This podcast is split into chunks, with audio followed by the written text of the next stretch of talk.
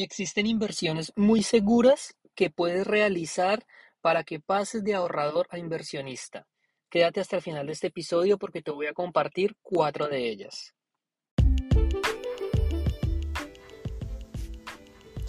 Hola, soy Felipe Hernández y quiero demostrarte que puedes llegar tan lejos como lo creas y te lo propongas. Aprende y Emprende es un podcast destinado a compartir experiencias que te ayudarán a entender que los límites los pones tú.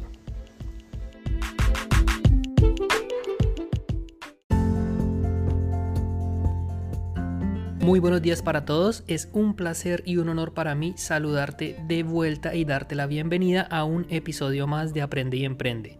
Para los que no me conocen, ya saben, mi nombre es Felipe Hernández, soy coach y asesor financiero y mi objetivo es eliminarte las excusas mostrarte alternativas y que tú te des cuenta que sí es posible mejorar tu realidad financiera, no importa cuál sea tu punto de partida, tu punto de partida, perdón. Es por eso que inicié esta serie de videos y de episodios en Apple Podcast y en Spotify a partir del episodio 18 donde hablo de la realidad financiera de cada uno. Y es por eso que te propuse cinco niveles, cinco niveles de realidad financiera por los cuales yo ya he pasado por cada uno de ellos y he dedicado un episodio, un video especial para hablar de cada uno de ellos.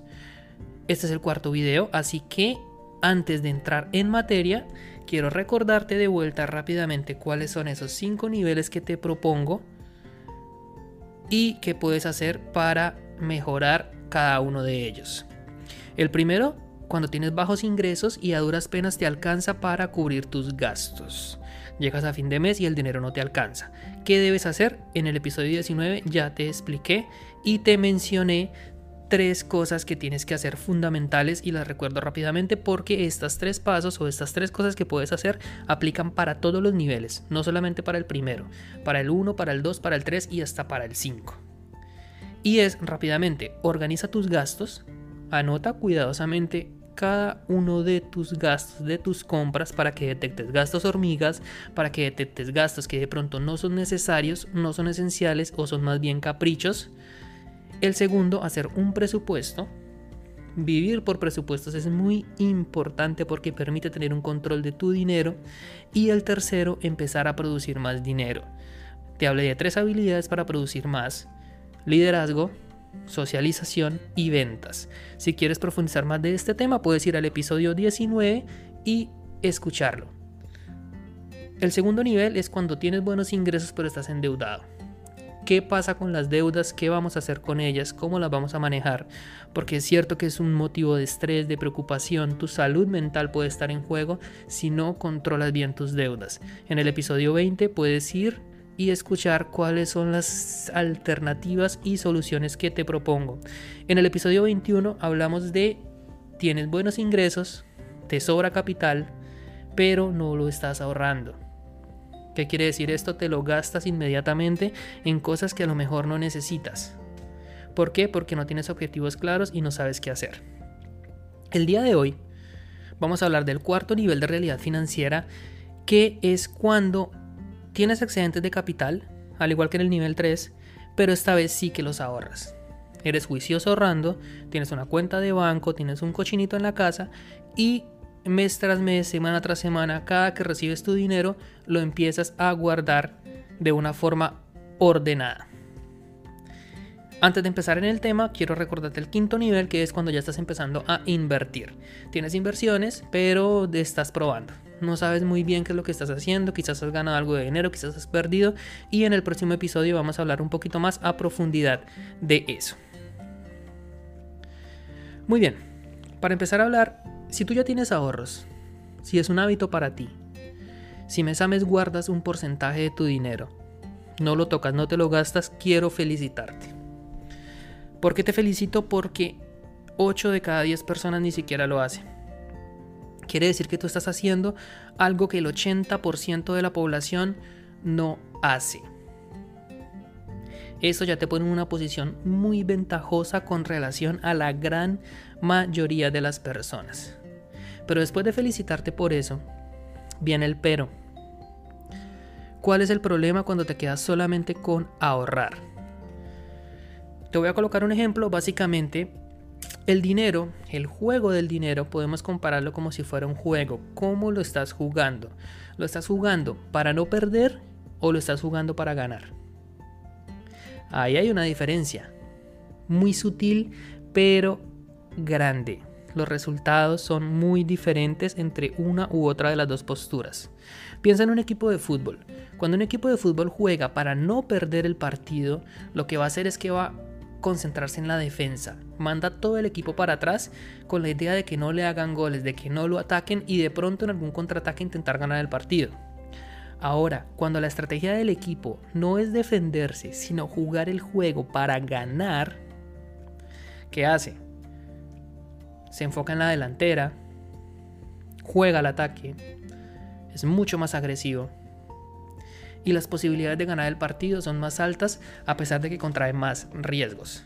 Esa es la diferencia. Cuando tú estás solamente ahorrando, que de vuelta te felicito por hacerlo porque ya es algo que mucha gente no hace, te estás protegiendo, estás jugando a la defensiva.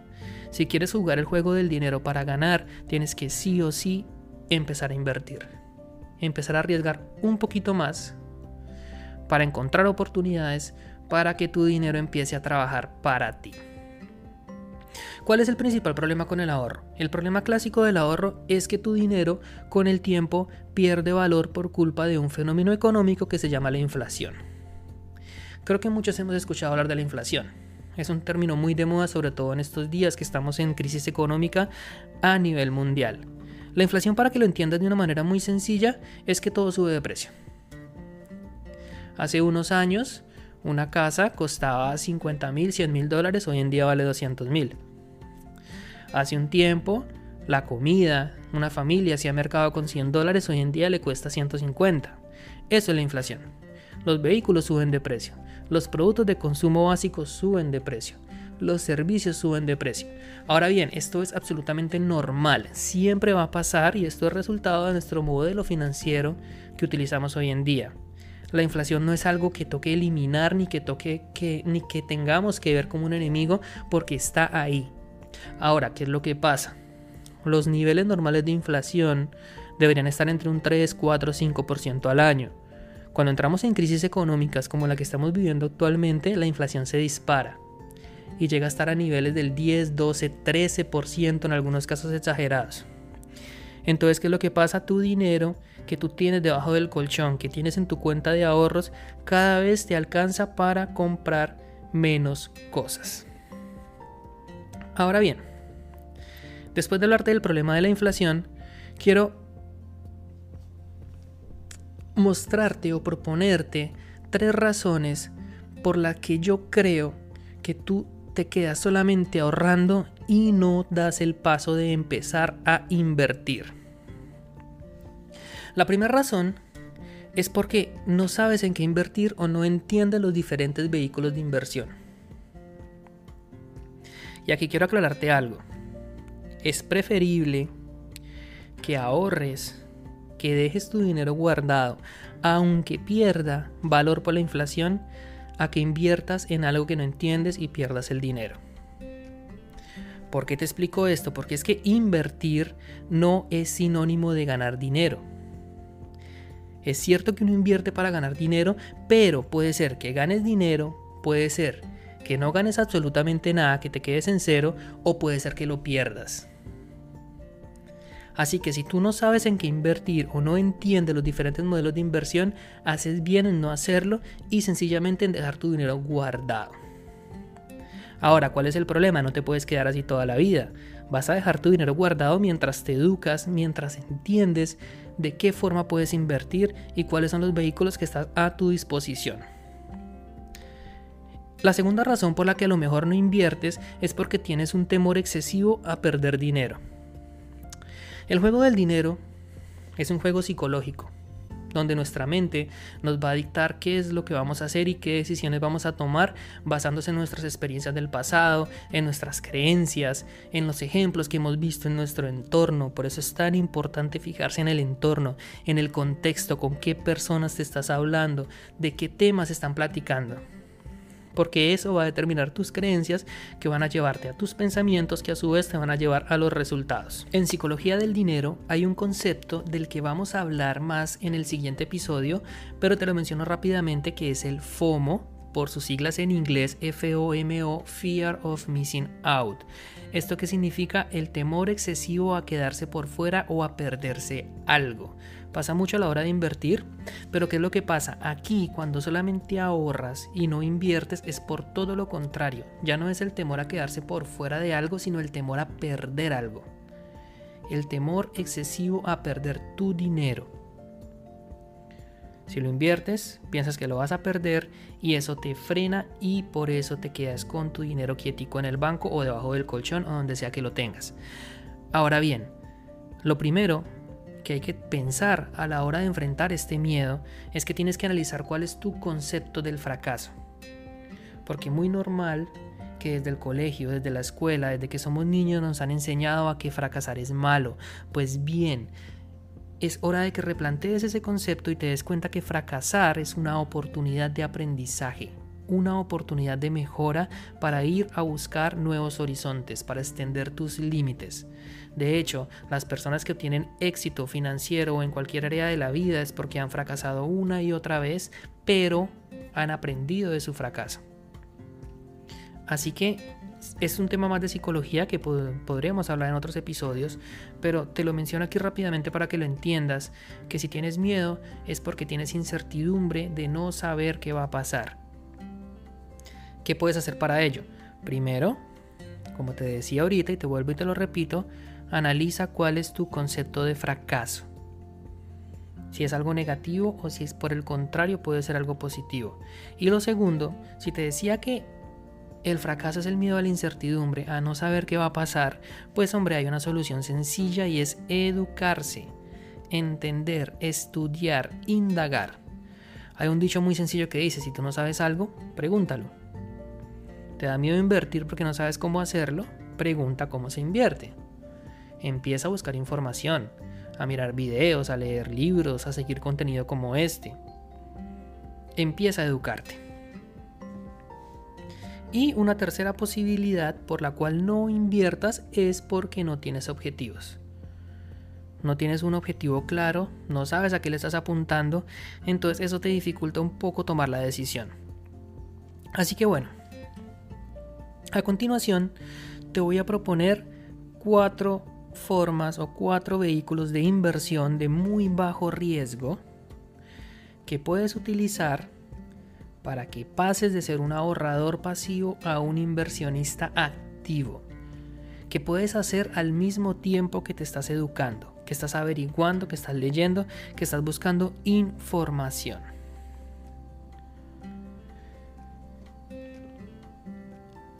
Hay dos formas de inversión o se puede dividir básicamente en dos formas. Una que son las inversiones de renta fija y las otras las que son inversiones de renta variable.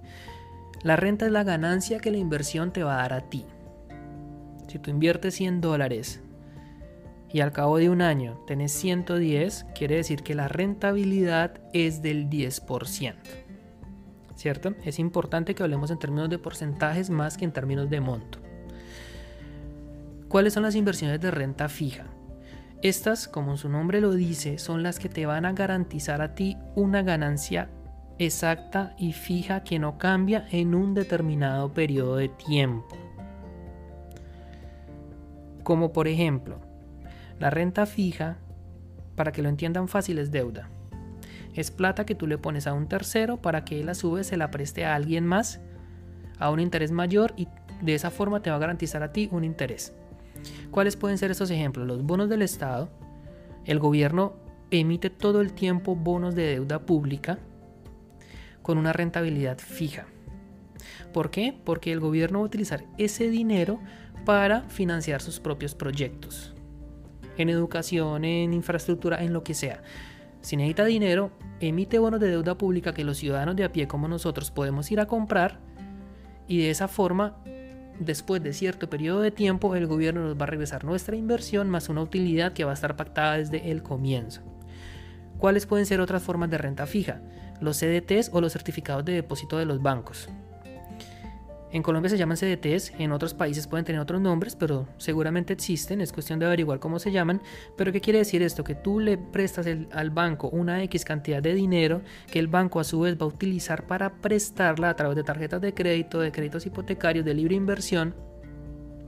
Y de esa manera te va a garantizar a ti una rentabilidad fija en un periodo de tiempo. Un CDT puede ser a un año, a año y medio, a seis meses, con una rentabilidad fija. Ahora bien, estas rentabilidades no suelen ser muy altas y este tipo de inversiones de renta fija están diseñadas precisamente para aquellos ahorradores que todavía no saben bien en qué invertir, pero que no quieren que su dinero pierda valor por culpa de la inflación. Y ojo que este concepto es muy importante. Las inversiones de renta fija son para protegerse de la inflación. Por ende, con esto te quiero decir que la rentabilidad que te ofrecen estos medios de inversión va a ser muy parecida o un poquito más arriba de la inflación.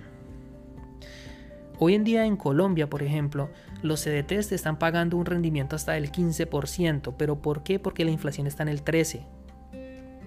Hace unos años, cuando la inflación estaba en el 6, en el 5, estos CDTs te ofrecían rendimientos similares, 5 6%, y lo mismo pasa con los bonos del Estado los bonos de deuda pública, bonos del tesoro, esos bonos te van a dar una renta fija muy similar a lo que esté la inflación.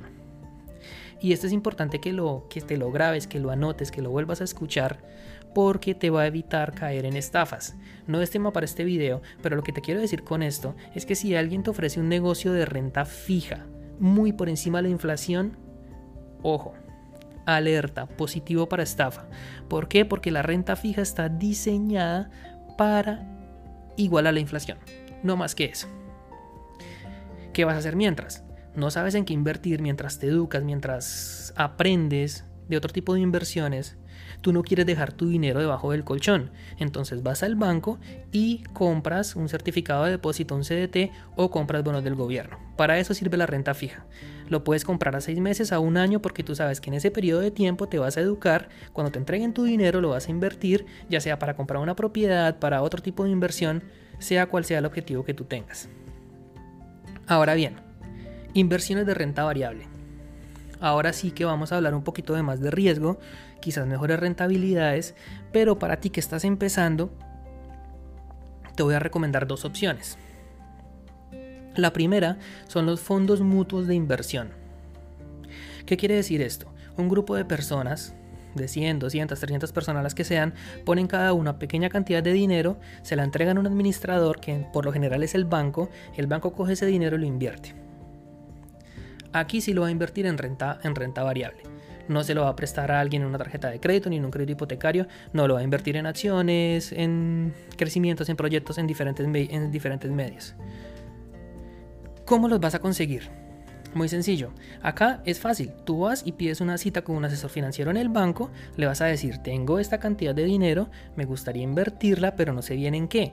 Y ahí el asesor va a entrar a explicarte hay diferentes configuraciones. Yo, por ejemplo, aquí en Montreal, Canadá, donde vivo, cuando tenía un dinero y lo quería ahorrar porque quería comprar una casa, saqué una cita, el asesor me propuso tres opciones de fondos de inversión, cada uno con rentabilidades diferentes.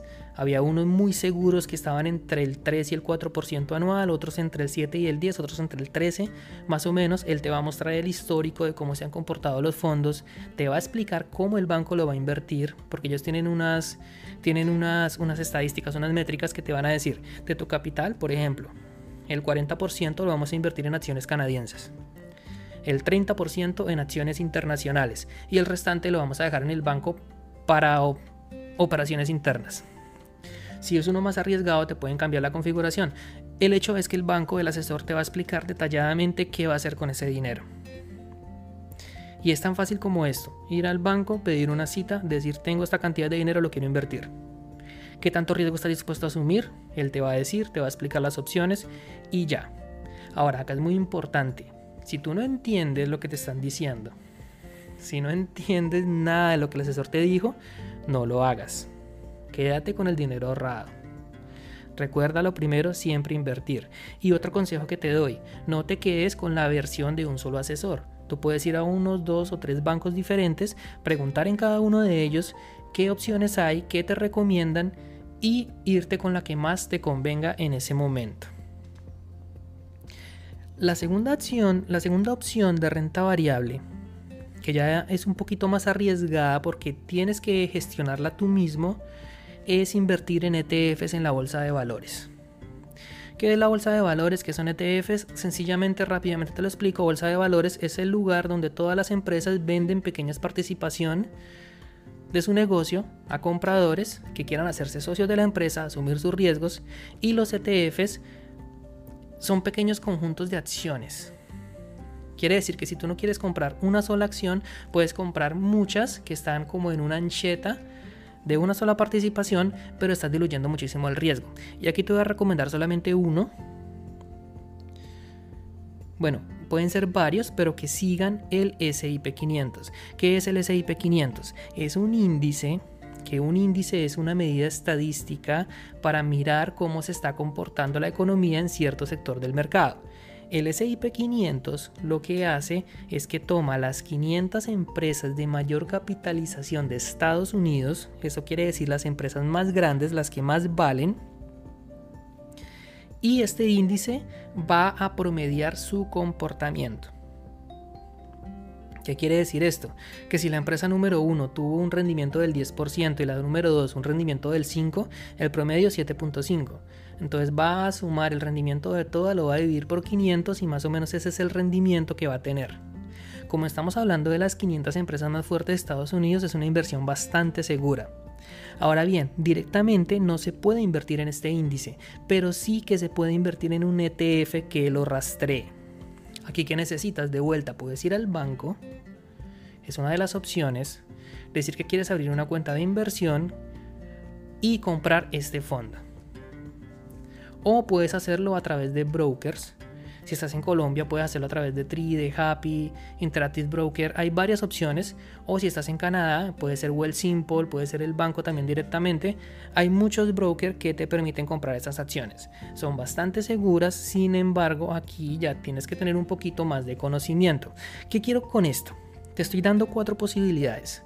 Dos que son muy seguras de renta fija, que prácticamente no tienes que hacer nada. Tú vas, dices quiero invertir en tal cosa, te explican y ya está que va a ser sencillamente para proteger tu dinero de la inflación. Y las otras dos de renta variable, donde vas a asumir un poquito más de riesgo, que requiere un poquito más de conocimiento, pero que sin duda te sientes preparado para hacerla, lo puedes hacer desde ya. No requiere tampoco habilidades muy avanzadas para invertir en estos medios. ¿Qué es lo importante? Que estés seguro, que tengas claridad de cuáles son los riesgos de cada una de las inversiones y de cuáles son tus expectativas de qué quieres lograr con ellas. Por eso es muy importante que tengas objetivos claros. En mi caso, en mi experiencia, cuando me acerqué a un asesor financiero del banco a pedirle que me aconsejara en qué invertir, el objetivo mío era comprar una propiedad. Y yo sabía que mi plan era comprarla en los siguientes dos años, al siguiente año o máximo al siguiente.